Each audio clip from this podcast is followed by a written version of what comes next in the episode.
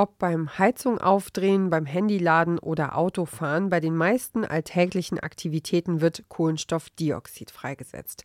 Das geht zulasten des Klimas und treibt den Klimawandel weiter voran. Um dem entgegenzuwirken, muss Kohlenstoffdioxid, also CO2, stärker aus der Atmosphäre gefiltert und gespeichert werden, beziehungsweise in nützliche Stoffe umgewandelt werden. Aber wie kann das gelingen und wie effizient ist der dazugehörige Prozess? Das schauen wir uns diese Woche hier im Klimapodcast von Detektor FM an. Mein Name ist Ina Lebetjew. Schön, dass ihr wieder mit dabei seid. Mission Energiewende. Der Detektor FM Podcast zum Klimawandel und neuen Energielösungen. Eine Kooperation mit Lichtblick, eurem Anbieter von klimaneutraler Energie für zu Hause und unterwegs. Dass Kohlenstoffdioxid schlecht für die Umwelt ist, dürfte mittlerweile den meisten Menschen bekannt sein. Um bestimmte Klimaschutzziele wie die 1,5 Grad Grenze bei der Erderwärmung einhalten zu können, sind negative Emissionen notwendig, so der Weltklimarat. Bei negativen Emissionen wird CO2 aus der Atmosphäre entzogen. Wie das funktioniert und wie das Kohlenstoffdioxid anschließend gespeichert werden soll, damit hat sich meine Kollegin Alina Metz beschäftigt. Hallo Alina. Hallo Ina. Ich habe es eben schon gesagt, dass wir ein Problem mit CO2-Emissionen haben, ist ja jetzt nichts Neues. Welche neuen Möglichkeiten gibt es denn, um dieses CO2-Problem zu lösen? Eine Möglichkeit, dem Ganzen entgegenzuwirken, ist es, Kohlenstoffdioxid aus der Atmosphäre abzuscheiden und anschließend zu speichern. Das Ganze nennt sich auf Englisch Carbon Capture and Storage, kurz CCS genannt. Und so neu ist diese Idee insgesamt aber nicht. Also es ist quasi so, dass der Weltklimarat zum Beispiel schon 2005 gesagt hat, dass CCS ein essentielles Mittel zur CO2-Reduktion sein kann. Schließlich landet dadurch am Ende weniger CO2 in der Atmosphäre. Also wenn es schon länger bekannt ist, wie ist denn da der aktuelle Stand im Moment? Ja, leider ist Deutschland da ein bisschen hinterher, während es in anderen Ländern, wie zum Beispiel in den Niederlanden oder auch in Norwegen, schon aktiv vorangetrieben und getestet wird, ist CCS in Deutschland bisher noch verboten. All das ist im Kohlendioxidspeicherungsgesetz geregelt. Das Gesetz, das ist bereits 2012 in Kraft getreten und regelt die Forschung und auch Demonstration von Speichertechnologien in unterirdischen Gesteinsschichten. Ja, und dabei muss die Bundesregierung alle vier Jahre einen Bericht mit Erfahrungen und Erkenntnissen veröffentlichen. Und dem letzten Bericht zufolge ist die Speicherung wegen verschiedener Risiken immer noch nicht rechtlich umsetzbar. Und genau da möchte der Bundesminister für Wirtschaft und Klimaschutz, Robert Habeck von den Grünen, nun ansetzen und das Gesetz ändern und somit den Einsatz von CCS in Industrien wie zum Beispiel Stahl, Chemie oder Zement erlauben. Okay, CCS soll in Deutschland also kommen. Wie können wir denn von dem Verfahren profitieren?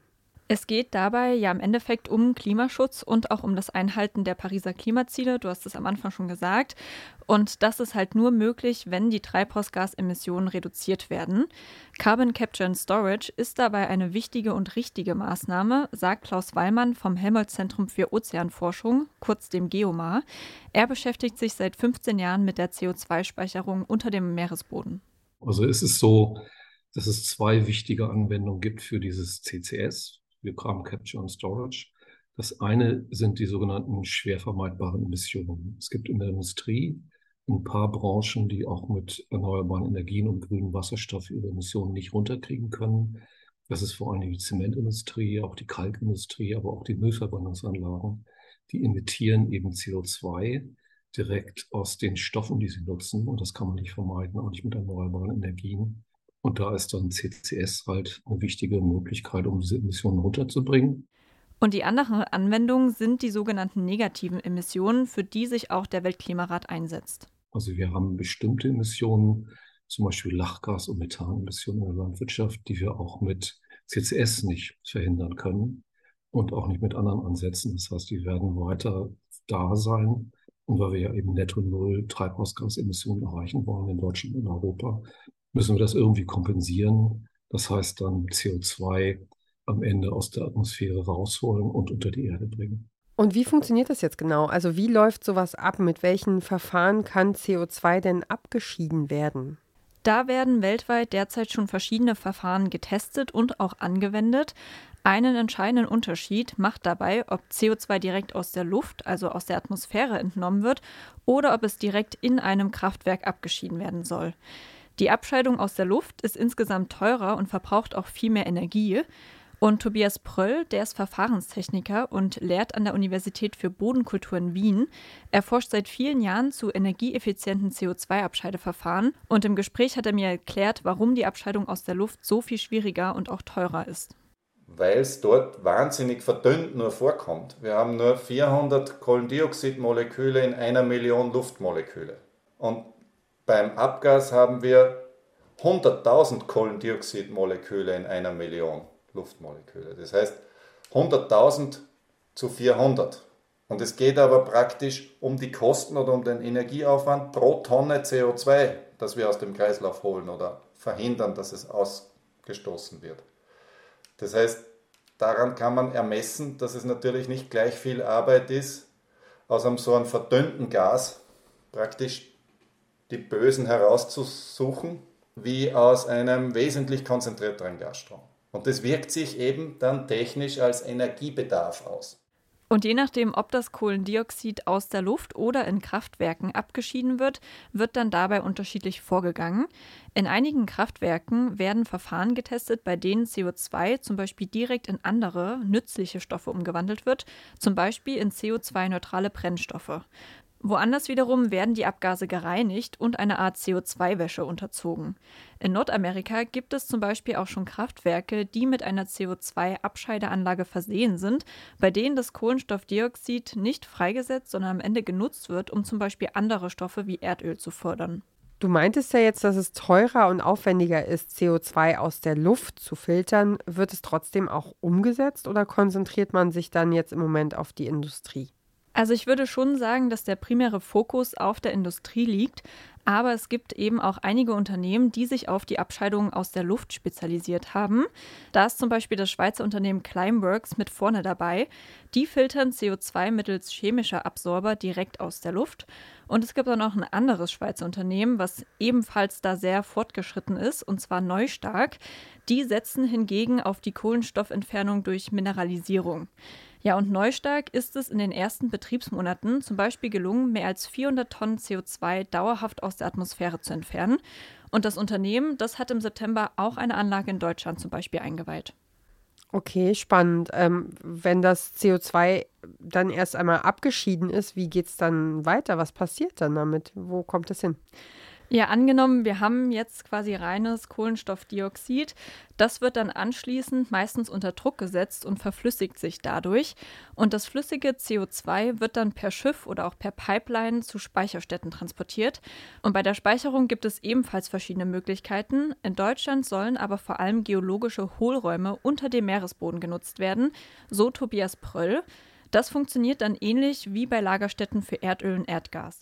Das sind tiefliegende Sandsteinschichten, poröser ehemaliger Meeresstrand sozusagen, der dann über geologische Prozesse da nach unten gewandert ist. Und in den Hohlräumen zwischen diesen Sandkörnern befinden sich dann eben entweder Meerwasser oder eben Kohlenwasserstoffe wie Erdöl oder Erdgas.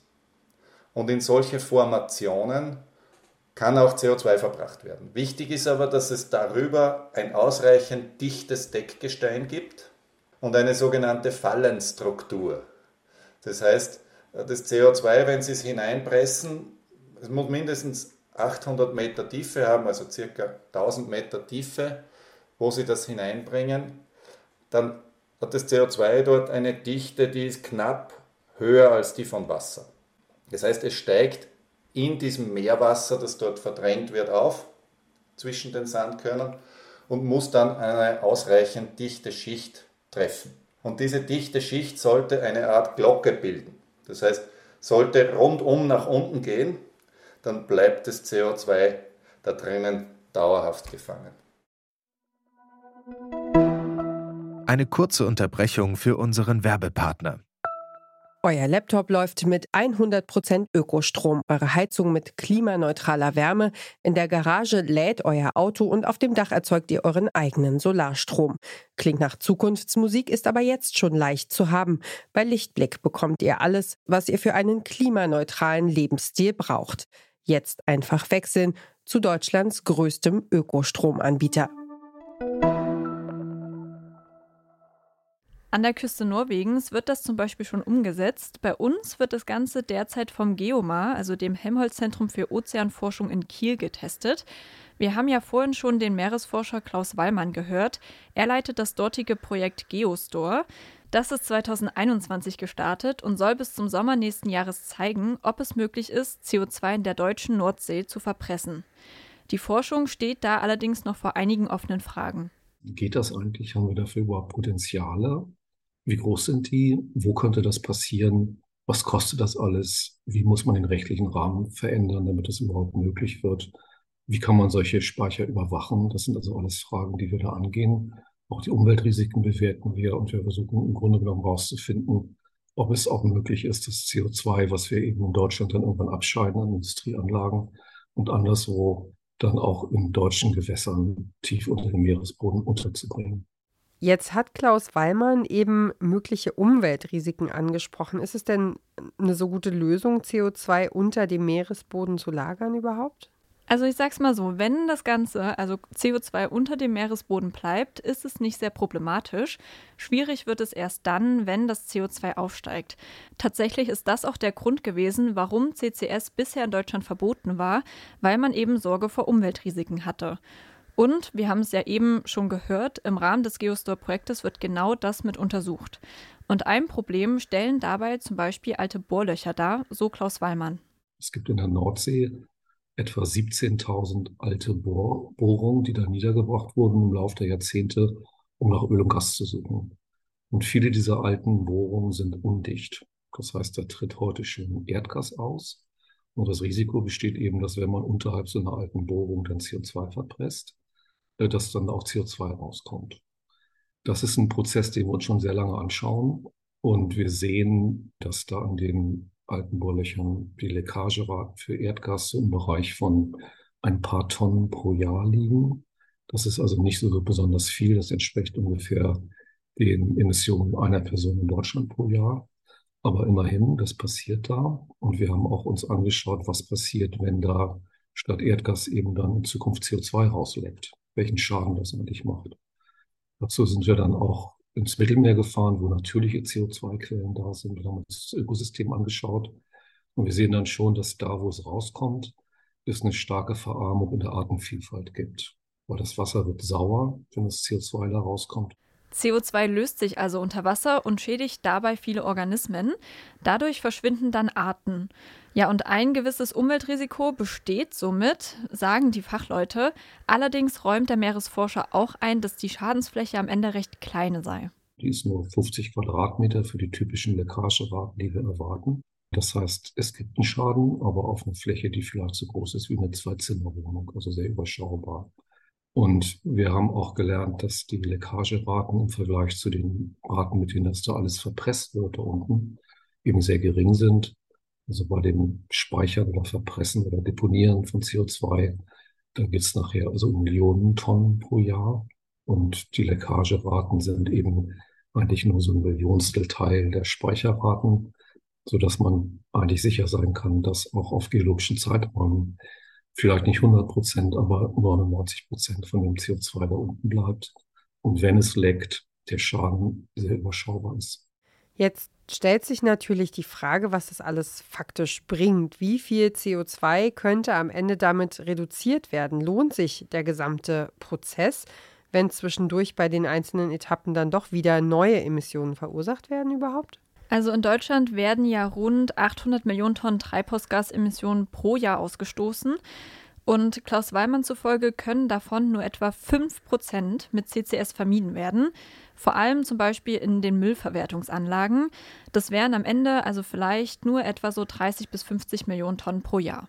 Das ist schon ein Anteil, der ist also nicht null. Aber das bedeutet eben auch, dass wir mehr als 90 Prozent des Problems eben durch Energiesparen, durch die erneuerbaren Energien andere Ansätze wie grünen Wasserstoff eben vermeiden müssen. Das ist ja jetzt eine ganz wichtige Info. Vermeiden ist also key sozusagen. Ja, also CCS sollte nur da angewendet werden, wo es nicht anders geht, sagt Klaus Wallmann. Und Tobias Pröll von der Universität für Bodenkultur in Wien sieht das genauso. Es ist ein Instrument im Orchester. Und es ist für gewisse Industriesparten die mit Abstand praktikabelste Lösung. Zement, Müllverbrennung, auch Industrien, die derzeit äh, biogenes CO2 ausstoßen, sprich Biomasse einsetzen, Zellstoffindustrie, Kraft-Wärme-Kopplungsanlagen auf Basis von Biomasse. In Nordeuropa haben wir sehr viele davon. Deutschland, Österreich gibt es vereinzelt solche Anlagen. Auch dieses CO2 wollen wir 2040, 2050 nicht mehr in die Atmosphäre blasen. Am notwendigsten ist es natürlich, die Emissionen allgemein zu reduzieren. Damit CCS aber überhaupt dazu beitragen kann, muss sich Pröll zufolge vor allem die Politik dafür stark machen. Wir müssen uns aber bewusst sein, dass das Kohlendioxid abscheiden und speichern nie gratis sein wird. Das heißt, es sind zusätzliche Kosten. Das hat mehrere Implikationen. Die erste Implikation ist, es wird nie von selber einfach gemacht, ohne politischen Druck. Die Politik muss Rahmenbedingungen schaffen, damit die Handelnden, das sind typischerweise Industrieunternehmen, die eben CO2-Ausstoß verursachen, tätig werden oder unter wirtschaftlichen Rahmenbedingungen tätig werden können. Und das ist bisher eben auch bei uns nicht gegeben und daher sieht man auch so wenige äh, Projekte. Genau da will Robert Habeck ja ansetzen, wenn ich das am Anfang richtig verstanden habe. Wie realistisch ist es, dass all die Pläne umgesetzt werden und CCS in Deutschland bald angewendet wird? Das ist Tobias Pröll zufolge nur eine Frage der Zeit. Es besteht überhaupt kein Zweifel, dass Kohlendioxidabscheidung und Speicherung kommt in Europa. Wenn Sie nach Skandinavien schauen, dort ist es schon real. Und dort wird sich auch die Industrie durch CCS dekarbonisieren können. Und es ist auch zu erwarten, dass dann derart dekarbonisiert hergestellte Produkte oder Grundstoffe, wie beispielsweise Kunstdünger oder Eisen und Stahl oder Papier, zum Standard werden. Das heißt, da gibt es dann ein Zertifikat dafür, äh, CO2 negativ bei einem Papier. Und das bringt natürlich dann die anderen Produktionsstandorte unter Zugzwang. Bei Zertifikaten sollte man allerdings auch mit Hinblick auf CCS Vorsicht walten lassen. Klaus Weimann hat bestätigt, dass mehr CCS auch zu mehr Greenwashing führen kann. So heißt es bei einigen neuen Kraftwerken, dass diese CCS-ready sind. Somit bleibt im Endeffekt abzuwarten, ob diese dann tatsächlich auch CO2 abscheiden, wenn es soweit ist, oder ob der Prozess nicht so teuer ist und sie zwar bereit dafür sind, es aber am Ende nicht umsetzen. Das erinnert mich so ein bisschen an Plastiktüten, die Recycling, Biotonnen recyclingfähig sind. Aber wenn man genauer hinguckt, weiß man, dass das irgendwie zehn Wochen oder länger dauert und dass die Unternehmen gar nicht die Zeit dafür haben und es gar nicht praktikabel ist, oder? So sowas ja. in der Art wird es sein. Ja, im Endeffekt schon. Hm. Carbon Capture and Storage ist ja jetzt kein Thema, mit dem wir uns mal eben so beschäftigen würden im Alltag, würde ich mal behaupten. Also jetzt hast du dich damit ein bisschen länger befasst und mit Experten gesprochen. Was hast du denn gelernt aus deiner Recherche? Hast du irgendwas Spannendes für dich mitgenommen, wo du sagst, das äh, ist doll hängen geblieben? Ich glaube tatsächlich, am meisten ist hängen geblieben, dass ich das total absurd finde, dass es bisher verboten war bei uns. Ähm, und auch die Gründe dafür, klar kann man es nachvollziehen. So Umweltrisiken ist ja immer ein wichtiges Thema und ist auch ein relevantes Thema. Ich meine, wir haben einen Klimaschutz-Podcast und äh, der sich auch mit Umweltthemen beschäftigt. Aber ähm, wenn man dann doch sieht im Vergleich zu anderen Ländern, wie weit Deutschland da hinterherhängt, klingt es erstmal ein bisschen schade, wenn man bedenkt, dass der Weltklimarat das schon seit 20 Jahren fast auf dem Schirm hat und da gesagt hat, da muss im Endeffekt was gemacht werden. Genau, ansonsten habe ich, glaube ich, mitgenommen, dass es wirklich eine Methode sein kann, die helfen kann, aber die halt sehr teuer ist und, glaube ich, noch viel Zeit braucht, um im Endeffekt umgesetzt zu werden. Also ich könnte mir vorstellen, es wird jetzt gerade sehr viel getestet, aber es dauert dann doch noch ein bisschen, bis es kommt, auch wenn sich ja die beiden Gesprächspartner einig waren, dass es kommt. Was bedeutet Carbon Capture and Storage und wie effizient ist der Prozess? Damit hat sich meine Kollegin Alina Metz beschäftigt. Sie hat für die Recherche mit dem Verfahrenstechniker Tobias Pröll von der Universität für Bodenkultur in Wien und mit dem Meeresforscher Klaus Wallmann vom Helmholtz Zentrum für Ozeanforschung in Kiel gesprochen. Vielen Dank für deine Recherche, Alina. Gerne. Das war Mission Energiewende für diese Woche. Die Redaktion für diese Folge hatten Alina Metz und Julia Segers. Wenn ihr keine Folge von Mission Energiewende mehr verpassen wollt, dann abonniert uns überall da, wo ihr auch sonst gern Podcasts hört. Wir freuen uns außerdem über Ideen, Anregungen und Feedback per E-Mail an klima.detektor.fm. Sagt gern weiter, wenn euch gefällt, was wir hier machen. Ich bin Ina Lebedjew und sage danke fürs Zuhören. Ciao, macht's gut, bis nächste Woche. Mission Energiewende. Der Detektor FM Podcast zum Klimawandel und neuen Energielösungen. Eine Kooperation mit Lichtblick, eurem Anbieter von klimaneutraler Energie für zu Hause und unterwegs.